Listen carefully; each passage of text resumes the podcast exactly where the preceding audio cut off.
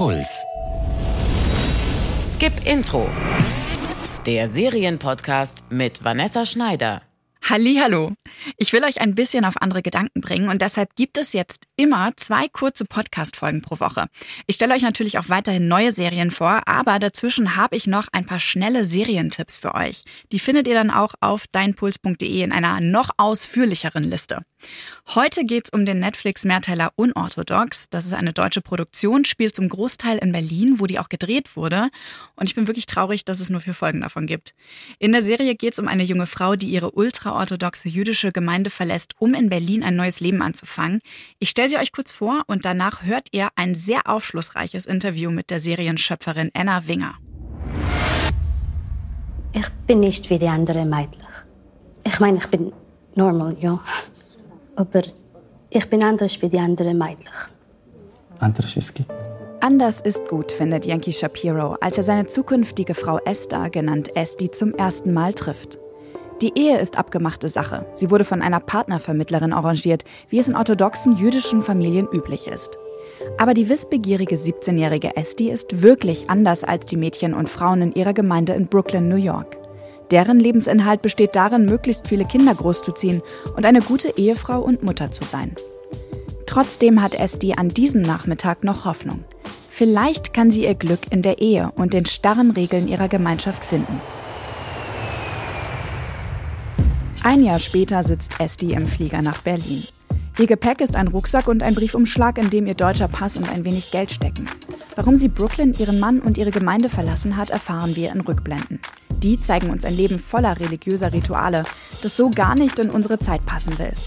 Frauen und Männer haben streng geregelte Aufgaben. Sie sind züchtig und einheitlich gekleidet und statt Englisch wird Jiddisch gesprochen. Die Serie Unorthodox ist darum auch zum Großteil auf Jiddisch gedreht worden. Aber ich weiß nicht, ich bin der Richtige. Ich bin jetzt Gäste Shapiro und der Eibeste wird sich schon abrechnen mit dir. Dazu und an der Käufers. Wir sagen zusammen, wir haben Kinder. In Berlin findet Esti schnell Freunde an einer Musikhochschule und träumt davon, selbst dort zu studieren. Aber sie ist auf der Flucht. Esti lebt auf der Straße und traut sich nicht zu ihrer Mutter, die vor Jahren auch nach Berlin abgehauen ist. Zu allem Überfluss suchen Estis gutmütiger Ehemann Yankee und dessen abgebrühter Cousin Moische nach ihr, um sie, notfalls nicht ganz freiwillig, zurück nach Brooklyn zu holen. Die Gegenüberstellung von Estis neuer Freiheit und der kleinen abgeschotteten Gemeinde in Brooklyn hätte schnell ins Wertende kippen können. Aber die Drehbuchautorinnen Anna Winger und Alexa Karolinski sowie die Regisseurin Maria Schrader haben einen sanften, einfühlsamen Blick auf beide Welten. Sie nehmen die Perspektive von Esti ein, die ihre Familie liebt, aber sich in deren Welt nicht entfalten kann. Hinter der Serie Unorthodox steckt eine wahre Geschichte.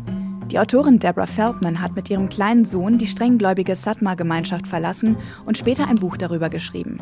Feldman hat ausgerechnet in Berlin eine Heimat gefunden, dem Zentrum des Dritten Reiches, aus dem Zehntausende Juden mit Zügen in KZs deportiert und dort ermordet wurden. Das sei kein Zufall, sagt die Serienschöpferin Anna Winger. Viel jüdische Kultur hat in diesem Teil der Erde schließlich ihren Ursprung. Berlin sei gleichzeitig vertraut und furchteinflößend. Dieses Spannungsfeld erlaubt es auch Esti, ihre Identität auszuloten. Siehst du die Villa? Die Konferenz, bei der die Nazis beschlossen hatten, die Juden in KZs umzubringen, also 1942, fand in dieser Villa statt. Und ihr schwimmt in diesem See? Der See ist nur ein See. Unorthodox ist trotz des faszinierenden Settings eigentlich eine ganz klassische Coming-of-Age-Story. Die Erzählung über die unbeirrbare, mutige Esti macht Hoffnung und ein richtig gutes Gefühl. Und das liegt vor allem an der besonderen Hauptdarstellerin. Shira Haas ist eine Wucht auf dem Bildschirm, obwohl sie so zart und zerbrechlich wirkt. Aber ihr Gesicht und ihre Körpersprache ist so ausdrucksstark, nur mit einem Blick zeigt sie die Willensstärke, die es braucht, um sich wie Esti weit weg von Familie und Gemeinschaft selbst zu finden. Merkt euch diesen Namen. Die israelische Schauspielerin Shira Haas werdet ihr nämlich ziemlich sicher bald in großen Hollywood-Produktionen sehen. Unorthodox dürfte die erste deutsche Serie in jiddischer Sprache sein und die Serie ist eine der ganz wenigen deutschen Produktionen über diese vielfältigen jüdischen Realitäten, die auch tatsächlich von jüdischen FilmemacherInnen umgesetzt wurde. Übrigens sind die meisten Dialoge in der Serie auch in der deutschen Synchronisation hauptsächlich auf Jiddisch. Darum schaut euch die Serie einfach gleich im englischen Originalton mit Untertiteln an. Da kommt diese sprachliche Melange im kosmopolitischen Berlin noch ein bisschen besser zur Geltung. Die Serienschöpferin und Drehbuchautorin Anna Winger hat die Autobiografie Unorthodox von Deborah Feldman zusammen mit der deutschen Filmemacherin Alexa Karolinski adaptiert. Winger lebt seit 17 Jahren in Berlin und hat da als jüdische Amerikanerin ähnlich surreale Momente erlebt wie Esti mit ihren Freunden. Das hat Anna Winger mir im Interview erzählt. You know, every time I met an old person, I would think, what was this person doing in the war? Immer wenn mir früher ein alter Mensch begegnete, habe ich mich gefragt, was diese Person wohl im Krieg getan hat. Das tue ich heute nicht mehr. Aber es ist ein Prozess, den ich anfangs auch durchmachen musste. Bestimmte Dinge, zum Beispiel der Klang einer Eisenbahn auf dem Weg durch Deutschland, hören sich für Juden beim ersten Mal einfach anders an.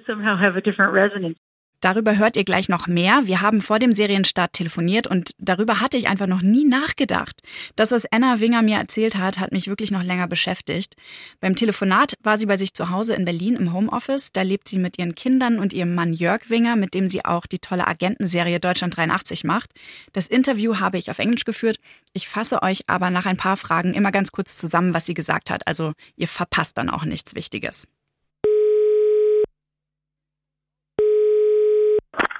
Hi, this is Anna. Hi, this is Vanessa from Bayerischer Rundfunk. I'm a little bit early. Hello. Hi. I'm ready to go. Are you? Sure. Good. Great. Als ich nach Berlin gezogen bin, vor vielen, vielen Jahren, da habe ich mich anfangs auch so gefühlt wie Esti, ein bisschen überfordert von der Größe der Stadt und den vielen Möglichkeiten. Ich wollte von Anna Winger deshalb zuerst wissen, ob sich Estis Berlin-Erfahrung von meiner unterscheidet, weil sie jüdisch ist. Well, I think it differs. I think the first time you come here, it's a crazy thing to sort of come face to face with the idea that all these things happen in real neighborhood, you know, in a real place, surrounded by real people. You know, it's, if you grow up in America anyway, you know, so far away from Europe and the idea of World War II and the stories and the mythology of it all, you know, it, it becomes something very hard to humanize. or It doesn't feel concrete. I mean, the situation we have in the show is that she understands that Wannsee is a real place, you know? And the idea that everyone's just swimming in a lake, oh, you know, that house over there, that's where they decided to kill the Jews in the camps. And or Hitler's bunker was over there. You know, it's, it's just uncanny at the beginning when you first live here. And I would say the first couple of years I lived here, I thought about it all the time. And every time I met an old person, I would think, what was this person doing in the war? but I don't think about it all the time anymore. It's a process. It was one that I went through at the beginning and I, I'm not alone. I mean, everybody thinks about that. I mean, I remember my brother came to visit me with his girlfriend and we took a train somewhere, like to Leipzig or something. And she was like, I can't believe I'm on a train in Germany. There are just certain things, you know, the sound of a train moving on the tracks, you know, through German countryside that as a Jew somehow have a different resonance the first time you experience them. But I don't want to overstate it. You know, the first time I ever came to Germany was long before I lived here. It was when I was 19. I went on a trip to Dachau. Mm-hmm. We went to Munich. And like all good Americans, we went to Oktoberfest. And then we went to Dachau. That was the trip. You know, if someone had told me at that juncture in my life that I would end up, you know, married to a German and, and live the majority of my life here, I would have said that was deeply unlikely. You know, life surprises you uh, in many ways. Wow, yeah. You already touched on that, the changes and departures from the true story of Deborah yeah. Feldman. Why did you relocate the protagonist to Berlin earlier than it actually happened in Deborah's life? Well, in part because, like I said, we wanted to keep it really separate from real Deborah's life. This isn't uh, ancient history; it's it's recent history for her, and we felt that it was very important to deviate from her public life. The other part was that we wanted to make it here, and we wanted to kind of talk about this doubling back on history that happens in Esti's story. You know, the thing about the Satmar community of Williamsburg is that it's founded by survivors of Auschwitz. And when they came to America, they determined to live this very pious life because they believed that God had punished them for assimilation, you know, and they believed that if they lived in a very pious way, they would keep themselves safe. You know, there's a lot of passed down trauma in that community and was essentially founded by young people who were deeply traumatized and like Deborah's grandparents. And, you know, the idea that Esti, when she flees or when she leaves home to search for herself, that she comes to the place that's the origin of the trauma, that was important to us when we were making up an arc for the story. Anna Winger und ihre Co-Autorin Alexa Karolinski haben sich ziemlich viele Freiheiten genommen bei der Adaption von Deborah Feldmans Geschichte, um deren Privatsphäre zu wahren, aber auch um eine allgemeingültige Geschichte über das Erwachsenwerden zu erzählen. Besonders wichtig war ihr dabei eben dieser Aspekt, dass Esti ihre eigene und die Geschichte ihrer Gemeinde in Berlin konfrontieren muss. Dazu muss man wissen, dass die Satmar-Gemeinde aus Brooklyn, aus der Esti ja kommt, dass die von jungen jüdischen Überlebenden von Auschwitz gegründet wurde nach dem Zweiten Weltkrieg. Und die waren überzeugt, dass der Holocaust eine Art Strafe dafür war, dass sie nicht gottesfürchtig genug gelebt haben und sich zu sehr angepasst hatten. Über dieser Gemeinschaft liegt also so eine Art Trauma, das seit Generationen weitergegeben wird. Und Esti stellt sich diesem Trauma in Berlin. In drei Punkten weicht unorthodox von Deborah Feldmans Autobiografie ab, sagt Anna Winger. Erstens, Esti verlässt ihre Gemeinde und geht sofort nach Berlin. Das war bei Deborah etwas anders. Zweitens, Esti ist nicht wie Deborah Feldman angehende Autorin, sondern Musikerin. Und drittens, der Ehemann von Esti spielt auch in Berlin noch eine wichtige Rolle. Das ist im Buch von Deborah Feldman nicht so. One is that as soon as she leaves, she comes to Berlin. The truth is that uh, I think it was four years later that Deborah came to Berlin or three years later. It wasn't immediately. The other is that she's not a writer because we really didn't want mm-hmm. um, it to be too close to her real life. And the third is that her husband is a character. There's also his storyline. And then we added a kind of sidekick character who's helping him find his wife. And this uh, character named Moishe, who's played by Jeff Wilbusch, who is uh, actually from the community originally. He's a native Yiddish speaker, but he went to acting school in Munich and he's been living and working in Germany for many years. How did you approach the Hasidic Jewish culture? Was Deborah Feldman the only source, or did you talk to others too? No, there was a lot of people who are from the community involved in the making of the show. So the first person that we hired very early on was this wonderful guy. His name's Ellie Rosen. He's just a great person. He was our Yiddish translator, Yiddish consultant, cultural consultant, and he plays the rabbi. Oh, so that's him. He, yeah. Yeah, he, we always joke he was the rabbi on camera and off. He also sings in the show. He's, he's just incredible. And he's a wonderful person. And he's also from the community in Brooklyn. And then Jeff Wilbusch is also, uh, he's from the Satmar community originally. And many of the small roles are played by people who also are what they call themselves exes. So they're people who left the community but were raised in it and are native Yiddish speakers. So I would say there was probably a total of 10 people involved in the show who are from the community. I mean, it was very much made from the inside out rather than from the outside in. Yeah, it feels like um, that too. They were such amazing people. And I have to say, one of the great privileges of this project was just the community that, that developed around the show. And, you know, the actors became really good friends with each other. And yeah, it was all really very touching. the way that I see it, you know, you, you just described how many people were involved that have roots in the community. And mm. I think mm. you can feel it by watching it because you achieve a balance depicting the community and her outside life. You never judge. And that was very important to us. I mean, one of the things that I have to say about all the people I've met who left, they really love where they come from and they really love their culture. It's just that they struggled to define their identity within it, you know? And in that sense, I would say their story or Esti's story isn't so different from someone who comes from, say, a very conservative village in Bavaria, you know, and decides to move to a big city and, and live a different kind of life. You know, I think there's something deeply relatable about her journey and there was no malice with any of them. You know, first of all, what's really striking about all these young people is that they're generally from really big families. Like they have tons of siblings. So they're like big Catholic families. You know, they have tons of brothers and sisters. So when they leave, they're leaving behind so many people that they love. Jeff, for example, still is in touch with like all his siblings. He's the eldest of 14 kids. These are not easy decisions, you know. Mm. And I think they also, you know, love their culture. And they, when they all get together, it's, I mean, they sing and they celebrate Shabbat and they, they do a lot of singing. Singing is a really big part of the culture. They speak to each other in Yiddish, of course, which is rare because there's not so many people on earth who still speak Yiddish. That whole process was just kind of uh, incredible to me. There's a lot of emphasis in the Jewish world of like how we're all really different and like there's so many different kinds of Jews and I think it's not a monochromatic world. You know, there's people all over the world living all different kinds of Jewish lives that have nothing to do with each other, you know, just like everybody else. But certainly, you know, as somebody who was raised in a totally secular environment with very little knowledge of religion prior to doing this, I was really struck by the cultural things that we have in common, even at opposite ends of the of the religious spectrums. I think a lot of people, Jewish or not, will will see aspects of their own experience in this show.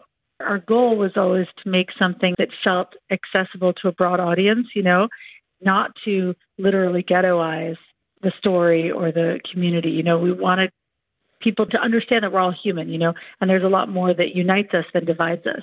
And there are um, various Jewish perspectives inside of the show as well. Yes. Because we have Yael, yeah. who's mm -hmm. from Israel. Why was it important to you to include a character like her, and how did you create her? We had to have someone like her because that's the inner Jewish debate. You know, one of the things that was really important to me and Alexa going into this was that there's a lot of things that are made in Germany about Jewish culture that don't involve any Jews. A lot of film and television projects that are about Jewish history, for example, where no one involved in making it on either side of the camera is actually Jewish. And so when we set out to do this, we thought it was important to cast Jewish actors in the Jewish roles. That was one thing that we decided at the beginning. And I would say there was a really a healthy discussion about all of this going on the whole time we were making it, you know, about just different cultural perspectives on everything. So we wanted that to be reflected in the show. You know, just the diversity of experience. You know, being Jewish isn't one thing. It's just as multifaceted as anything else. You know, it's like being Catholic. Look how many different versions of Catholic experience there are on earth, you know. We thought it was really important to recognize that debate. In the Jewish world, there is this tension between the religious and the secular. And so we wanted to acknowledge that. Anna Winger ist selbst sehr weltlich aufgewachsen. Sie kannte sich mit den ganzen religiösen Bräuchen auch gar nicht so gut aus vor der Serie. Aber sie sagt, sie hat durch die Arbeit an der Serie Unorthodox viel gelernt. Vor allem, wie viel sie als jüdische Menschen kulturell gemeinsam haben, ob orthodox oder eher weltlich. An der Serie waren ungefähr zehn Leute beteiligt, die Wurzeln in einer ultraorthodoxen Gemeinde haben und wie es die gegangen sind aber die ihre Kultur trotzdem meist noch sehr lieben. Darunter auch der deutsch-israelische Schauspieler Jeff Wilbusch, der den Cousin Moische spielt. Die alle haben eh schon Jiddisch gesprochen als Muttersprache, aber der Rest vom Cast musste das noch lernen. Und dafür haben Anna Winger und Alexa Karolinski einen Jiddisch-Coach angeheuert. Ellie Rosen heißt der und der spielt in der Serie auch den Rabbi. Anna Winger meinte, er sei sowas wie der Rabbi vor und hinter der Kamera gewesen. Ich finde, dass es den Serienmachern durch diesen Austausch auch sehr, sehr gut gelungen ist, ein sehr ausgeglichenes Bild von der chassidischen Gemeinde in Brooklyn zu zeigen und die nicht zu verteufeln. Und das war den Serienmacherinnen auch sehr wichtig. Genauso wichtig war es auch, die vielen verschiedenen jüdischen Blickwinkel in die Story einzubauen. Esti trifft an der Musikhochschule zum Beispiel auf die israelische Studentin Yael, die die Welt ganz anders sieht als Esti. Und ihr merkt, die ganze Serie ist irgendwie sehr, sehr weiblich. Die Hauptdarstellerin ist eine Frau, die Drehbuchautorinnen und Produzentinnen sind weiblich und die Regisseurin Maria Schrader auch. Das fand ich sehr auffällig, aber Anna Winger sagt, das war gar keine Absicht und außerdem, ein Mann fragt ja auch niemand, warum er in Teams arbeitet, die nur aus Männern bestehen. Well, you know, I've been asked this a lot and I always say the same thing, which is that I would love it if all interviewers would start asking guys when everyone is male on a TV show, hey, was that by design? Was it because you only wanted to work with men? Did you feel this material was particularly male and so women couldn't speak to it? Because every other work experience I've ever had in my life, everybody's been a guy except me, including on Deutschland. And so I feel like, yes, and also with Maria, it's like she's an actress on my other show. We are friends. It's true Maria is a woman, but that's not why I hired her. You know what I mean? It's not why I asked her if she wanted to do this. You know, it's like it's because I loved her work. But uh, I guess I can say I'm certainly proud to make something that is inclusive. I think as a producer, you know, now that I'm in a position to choose who I work with, I would say inclusivity is a top priority, not just in terms of gender, but in terms of race, in terms of sexuality. You know, I, I don't want to work in an echo chamber. It's important to me to work with a diversity of people, but I wish it weren't such a unique aspect. Yeah, there was a lot of strong female personalities in the room at, at the same time. That's true. There's no question. I mean, I'm also only interested in, you know, surrounding myself with people with strong opinions. You know, we had a healthy discussion about everything. I just think that's how you make good work. I always say that like making a TV show is like you build a village to make this TV show, you know, and maybe as the head writer or showrunner or whatever, I'm the mayor of the village, right? But like you're, all these other people are just as strong. Everybody has to be able to do what they do best in that village. You know, and in this case, we had a lot of really strong women. But it's it true. helps if you have a female team, if you want to show something from a very female perspective, and that's what Unorthodox does, right? I mean, it's true. It's just the problem when you go down that road logically is that so many of the greatest women's, let's say Sophie's Choice, you know, mm-hmm. are written by men, directed by men, and there were no, there wasn't a single woman involved. And we could ask ourselves, how would those projects have been different? You know, I make another show where the main character is a man, and I'm not less identified with Jonas Nay's character than I am with Esti. You know, I think it's as a writer, I would find it as difficult to say I can only write female characters. So I, I think it's, it's a little complicated. We didn't consider any male directors. Oh, we actually didn't even think about working with anyone else. You know, it was like this whole project kind of came about organically with people that I was already talking to, and we were all talking to each other, and it was yeah, you're right, but I also don't want I don't want to commit to it somehow. I just just because look at it. Like if you look at like normal German TV, right, where there's female protagonists in lots and lots of TV movies and crime series and stuff, and almost everything is made by men. Yeah, and I don't like it mostly. Yeah, I mean, it's I'm, I'm, just pointing that out. You know, it's like it's a slippery slope. If we were to say, okay, men can only write about men and women can only write, write about women, or make, you know, then it also is a little bit complicated. I'm interested in things that I don't know, so that's also probably un-PC. You know, people are always saying, you know, you're supposed to write about what you know. But I think that there's ways of exploring what you know in stories that are on the surface of it really different from yourself, right? So like with this story, I think you know, I had a chance also to explore many things about myself through the story that probably to the naked eye that's not visible. But I also feel that way when I write about a young East German soldier who's sent undercover to the West. I mean, weirdly, I'm totally identified with that story. Yeah. so, I mean, that's a whole other discussion, right? Deutschland. Yeah. But it's like, I feel so identified with the collapse of the GDR as a writer. I don't know how to explain it. Like for me, it's, it's a working through of living through the end of capitalism and hyper-capitalism in my own country, it's somehow writing about the end of communism has, or the end of socialism has given me a prism through which to explore that. There, mm-hmm. you, you, know, you find yourself in the weirdest subjects. Yeah. And um, I think that's the pleasure and the privilege of being a, a writer.